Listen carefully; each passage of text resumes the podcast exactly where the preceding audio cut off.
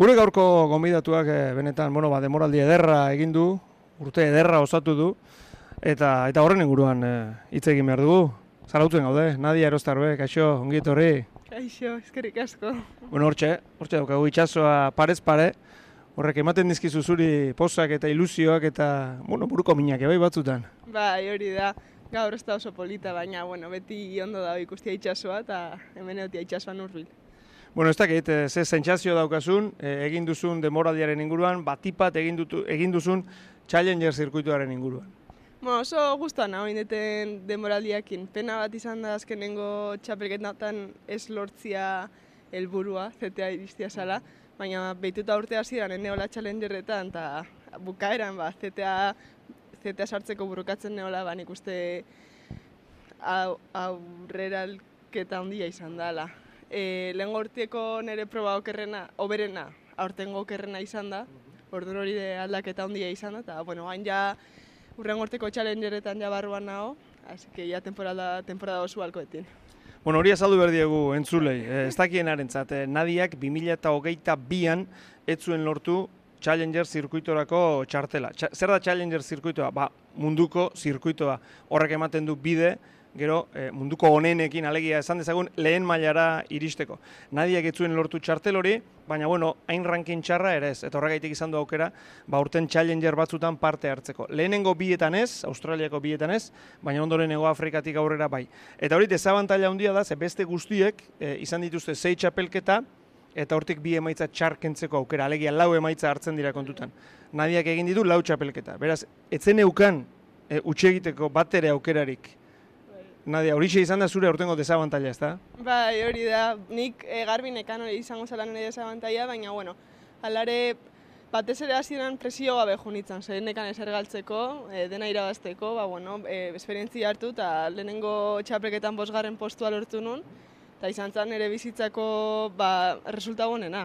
Eta ba, bitu ze ondo. Eta gero US Openeko txapelketan, nola bosgarren postu lortu nuen, Wilkarra mantzien. Nu, bitu beste txapelketa bat, eta berriro bosgarrena, eta berri guztua neon, baina ja gehiago nahi nuen, ja bi bosgarren. Eta gero erizeiran eukinun mangazo polita sali fitzgibosen kontra, eta azken irabazte joritza bango hozia, baina azkenengo minutuan, ba, itxasoak e, deziduzun sali pasatzea. Ze, etorri izan serie bat, nin prioriadekin egon hartu nun, eta atzea noen diketa serie handio. Eguneko serie handiena, eta ba, salik hartu zuen oso surfista ona, esperientzia askokoa, eta ba, inbertzu nahi eta emaitza, emaitza lortu zuen. Orduan, behatzi garren postu batekin jaun itzan. Hori da, gero joko dugu berriro eh, azken txapelketara zakuare manen, jarri nahi dut, eh, jarri nahi zaitut berriz ere Ego Afrikaren aurretik. Ze horrela baki hartu beharra zegoen. E, Ego Afrikara joan edo ez. Ze Ego Afrikara joatea, bueno, diru asko da, eta zuk e, etzen eukan seguru gero Challenger jarraitu alizatea. Hori izan da demoraldiko akaso, e, zeuk ondoren e, ikusita erraza da, baina erabaki potoloa hori izan da, ez da? Bai, hori da, e, behitzen egon ginen jun edo ez, azkenian, biletean bastante merke zeuden, saspireun oro junda etorri, baina ala ere dirua da, gero ergatu berda, Baina, ikusi genuen oso suelo nazetorrela, Namibiako, eta zagen bueno, gogea, eta Namibiakin batea juntauko dugu bidaia, eta hola lehenengo aldian Namibia juntuko naize bai, esperientzi polita, eta gehi esan da kiston viaje izan zala. Gero galdetiko ditut, eh? Namibiari buruz. Baina esan dako, eh? Baliton, Ego Afrikan bosgarren, eh, EU Openen Huntingtonen, Kalifornian eh, bosgarren, eta hortik aurrera ja beste demoraldi bat hasi da, eh, hasi zen, ezta? Eh, nadia, ja ikusi zenuen, bueno, ba, challengerrak egingo ditut, nire desabantailarekin, baina hemen txerago, ba, borrokatzen, ezta? Bai, hori da, erizeira nik uste presio gehiokin sartu nintzala, ze hortxe resultago bat eukitzen banun jaukera nahiko ekiko nitu ZTA klasifikatzeko. Baina, baina hori, e, horra iritsi nintzen presio pixka gehiokin, ez zaiten nahi ondo jun, galdu inun horrek mina asko mantzin. Eta ia sakoaremako nik pentsatzen hon ere aukera guztia galduta zeudela zeta igotzeko. Eta bueno, beste idea batekin junitzen sakoarema, ba, amarronetan sartzia eta horren gorteko challengerra reklasifikatzeko. Eta non, ba, bazegoela aukera txiki bat? Zaila. Sakuarema irabazi behartzen nuen, ez zetera zelkatzeko. Hori jakintzen nuenean nadia zer? Irabaziko dut, pentsatu zenuen, e, zaiatuko naiz, hortxe dago aukera? Bai, bueno, aher, nik irabazi behar sakuarema, eta beste neskak oso gaizki bertzen bai. Eta egia esan da ziren nion garantzia asko ma, ze zan oso zaila hori gertatzea oso kirolari hona denak, eta zan, bueno, baten batek pasako, eta ez da gertatuko, baina ni zaioko nahi saliketa honen egiten, eta amar honenetan sartzen. Baina, juntzan txapelketa horrekan, iman pasatzen hasi nintzen, galdu bertzena galtzen hasi zia, eta ni, bueno, nire aldaka dijo hau. Eta azken finaleko egun eta iritsi nintzen, eta nekan kuartosak e, India Robinsonekin, kedala Challengerreko Challengerrak irabazi ditu neskak. Esan, bueno, eman gazai izangoa, baina konfia ontarion, gogo askokin, ze nik banekin aluran lortu, e, egun polita zan, itxaso ondila, nahi horrek asko favorizitzeit eskerra ondilak, esan, bueno, aliketa honena ingoe eta gogo askokin junitzen. Baina, bueno. Final erdietaraino bai, sartu zinen. Final erdietan, ah, hortxe zinen, eh? taulatik erori, etzen izan zure txandarik onena. Ez, nik gogo askokin sartu nintzen, nik banekin alniela irabazi bai erin, eta bai orko hor da neska guztiai, baina e, erin zazpiterdi batekin hasi zen. Ordu nik jantzun hori, eta zen, bueno, ba, pixka gehiago arrez gau berdet, ze azkenian ez du zazpiterdiak regalatzen hemen. Ordu hasi nintzen, ba, pixka fuerti ematen, eta fuerte egin emanean, holatu guztitan. Eta, bueno, hor txebuka, osan, ere saioa sakoareman. E, orain, ja, pixkat, e, pasata, dena pasa ondoren, e, bueno, ba, challengerrako zerkatu zera urren gorterako, zeterako ba, hortxe gelditu zera, e, urrat txiki baten e, faltan. Ez dakit, e, 2008 bian lortu ez izanak motivazio gehiago eman dizu, erregaia izan da aurten erabili duzuna, ba, hobeto egiteko, nadia, zergaitik aurten hola atera da ondo? Ba, eno, seguru egia esan da. E, nik uste lehen gortian lan asko inun, eta galtzen asko ikastezu. Pila bat, asko galdu nuen lehen gortian. Challengerretan asko galdu nuen, QS-eten bai, enun oso e, resulta euki. Eta ordu nik uste hori motivazio handi bat izan zen, ba, hobetu inberdet, gehiago entrena berdet, zehose gaski joaz, e, resulta etzien ateatzen. Ta, ba, baina jarraitu lehen horteko ritmoak bai, jarraitu egunero entrenatzen, egunero surfeatzen, egunero aliketa beren naiten, eta bueno, eta emaitzak. Igual lasaitasun, eh, lasaitasunak berak, ezta? Horrek ere batzutan laguntzen du bestetan, ez? ez, pertsonaren arabera. Bai, bai, aldu izan. Baina, de bai zatizut, zakoaren man, naiz eta presio euki ikasi etera ematen deno nahi nerviosa lasai honeon, ba, gogoakin, gogoakin gehiago. Eta bain gehatu naiz txapelketa eta gehiago eta emaitza bekta gehiago, ba, gogoakin horregortian zeta egotzeko. Bueno, beraz, e, emaitza bakarrik ez, e, irakazpenak ere atera dituzu, e, urte honetatik pentsatu nahi dut uretakoak, e, surfekoak aterako zenituela, eta orain txesan diguzu, bestelakoak ere bai. Bai, bai, beti, beti ikaste zuen beste bidaiatzen, jende berria esautzen bai, eta batez ere gero eta lagun gehiago egiten en, ba, munduan, surfeko munduan bai, e, Australiako lagun asko inditut urte honetan, eta horrek asko bultzate zure bai, gero bai ekin surfeatzezu, Ta, a, surfian asko bultzatzeu, jendenak zaudenian surfian hobetzen. Ordu nik uste aurrera pena handia izan dela horten. Lehen aipatu duzu, eh, olatu handiak. Hortxe dugu zuzu indargune handiena, ez da, Nadia? Bai, bueno, nik azkaren urte honetan e, ikusi dut, que txikitan bai oso ondo joa da. Hobeto? bai, bai, hobeto. E, oso taulanak eukitut urte honetan, e, eta gogoan ezkan horatu txikiak egoteko txapelketetan. Ze beti, beti nahi izan eta ondiak, ondiak, ondiak, esan bueno, hain txikiak nahi eta errola juten nahi zen, da ondo jontza eski txikiak ondian txapelketak bai, orduan nik uste bastante kompleto hain nahi zela bihurtzen. Bueno, hori da garrantzitsu ez da? Ze surflari batek eh, batzutan lehiatzen du olatu oso handiekin onak, beste batzutan oso kaskarrak, denetari behar da ez da? Ba, oia, denetatik behar da. Gaina, oberen adaptatzena situazioak da irabazteuna beti mangak, e, irabaztituna txapelketak eta oberen, oberen egiteunak. Entzule gariko dira konturatzen nadia, zema gauza behar bueno, gauza jakina da, ez da, kirolari batek e, dena ondo ateratzeko, gauza asko joan behar dute ondo. Eta esan duzu, bueno, batetik, e, zure animoa, zure gogoa, zure surfa, noski, aipatu dituzu taulak, aipatu duzu aurreko urtean egintzen nuen lan guztia, zema gauza, ez da? Bai, bai. Goz, eh, kiro gogorra da surfa, baina rekompensa asko daka. Non niretzako intzat. Zer landu duzu aurten eh, gehien? Landu esan nahi dut eh, uretan, zure surfean, zer landu duzu? Konstantzia bat ez ere. Leno, igual iten nolatu oson bat, baina bostxar.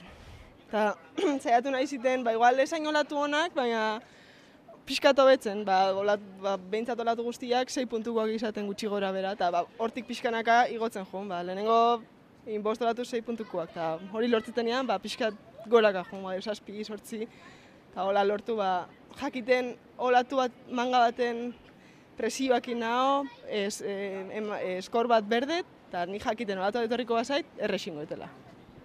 Rankina hementxe daukat, eskuartean. Ez dakit zer esaten dizun ranking honek. Hortxe dago zeuk esan bezala India Robinson, ez da? E, berak irabazi du Challenger. Australiarra da, Fitzgibbons bigarren, Australiarra. E, Lindblad irugarren gelditu estatu batuarra, Spencer estatu batuarra laugarren, eta Isabella Nichols ba, ba bosgarren, hau ere Australiarra. E, hauet denak zetera. Gero Luana Silva Brasildarra, Makaulai zazpigarren Australiarra, eta gero zu. Hortxe, Zara Austarra, sortzigarren. Oie potentzia handia dira, Australia aipatu dut, Estatu Batuak aipatu dut, Brasilia aipatu dut.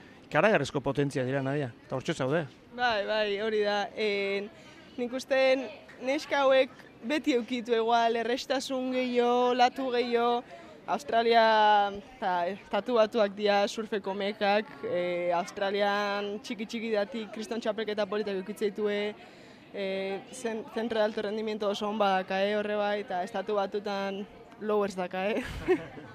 Nun oso leko nahi entrenatzeko, gero jaua ere bai daka, eh? Orduan, nik uste guk hemen, ba igual, hauek oso gaztia dira, neska oso gaztia dira denak. Igual pixka gehiago kostako zaigu lortzia emaitza horiek, baina jarraitze bat nik uste lortuko ditugula. Zuko goite iru, zuere gaztea zara bendik. E, hortxe dago surf elkartea, hor egondan agoni aritza lanbururekin, odeiko jatzorekin, elkarrezketak egiten, Oie ziren erreferente zuentzat pentsatu nahi dut, konturatzen zara, buelta eman diozula, alegia lekuko hartu diozula, orain eh, aiek noski erreferente dira, baina adurra matriain, zu, erreferente zarete zarautzen, eta, eta Euskal Herrian noski. Bai, bai, e, pixkanaka lekuak entzen egia aritzeita.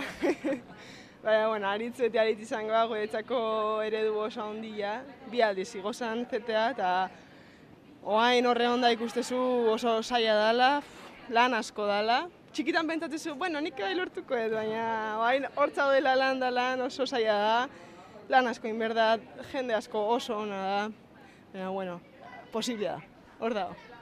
Ez da gutxi, e, hori esatea kirolari batek, eta lehen ere esan duzu, amorratzen nago datorren urte iristeko, zeterako borroka horretan egoteko. Orain berriro esan duzu, posible da.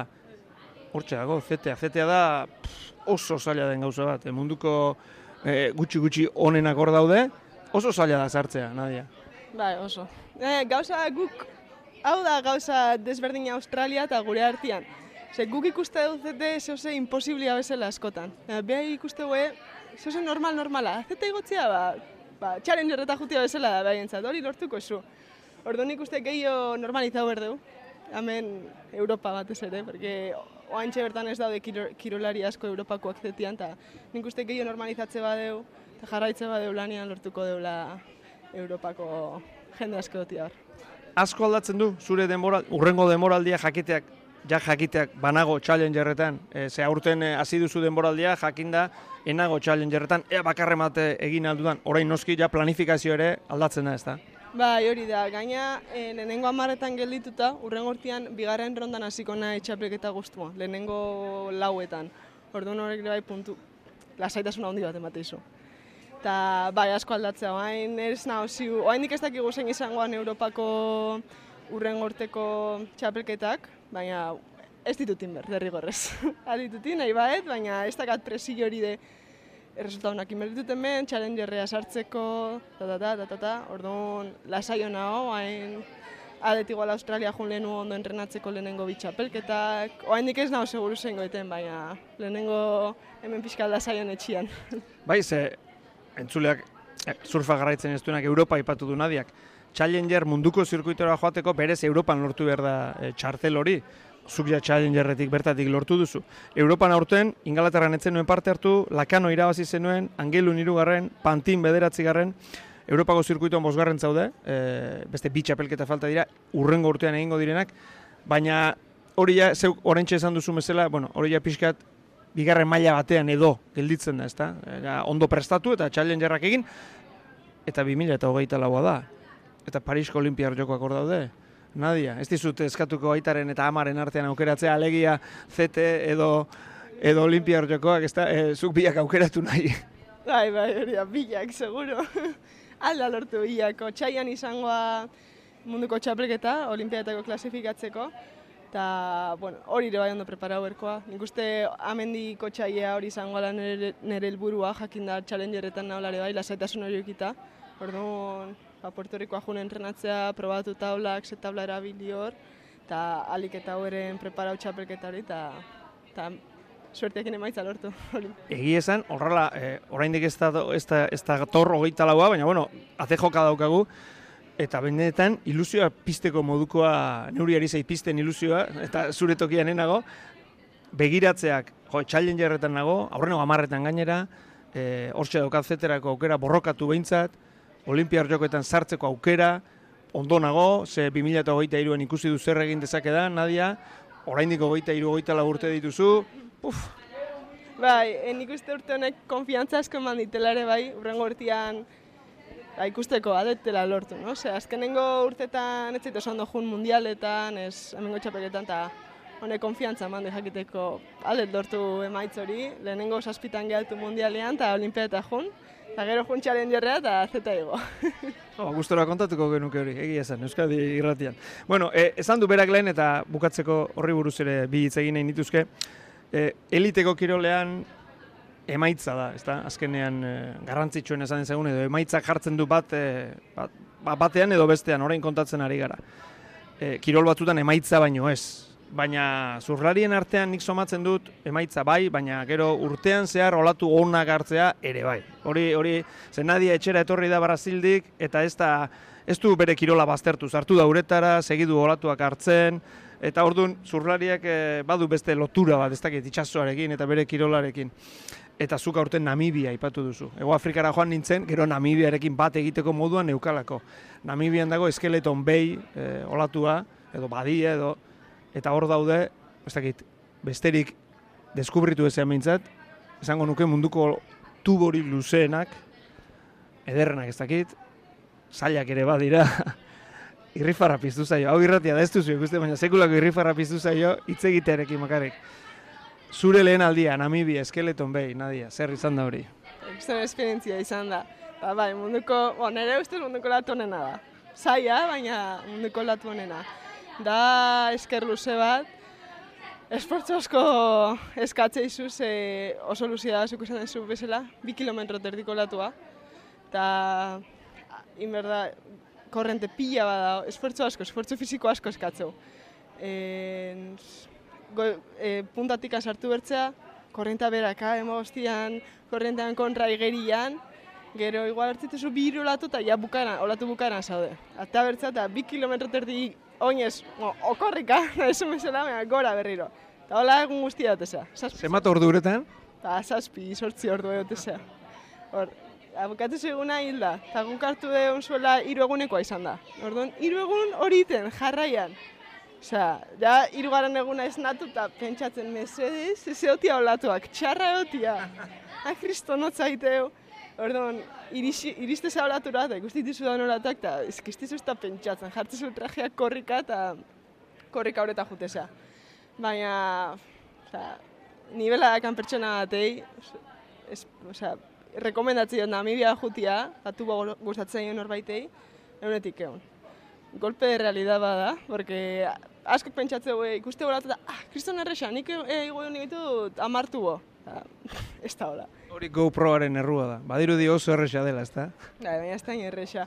Hartze solatu agoiti bera, kriston hostia, kanpo eta bertza, berriro sartu, berriro bi kilometro. Igual, sartze zat, ez solatu, ez da bat hartu, korrente gatik ja olatu bukana zaude. Eta ez da bat hartu gabe, berriro bi kilometro terdi bainan.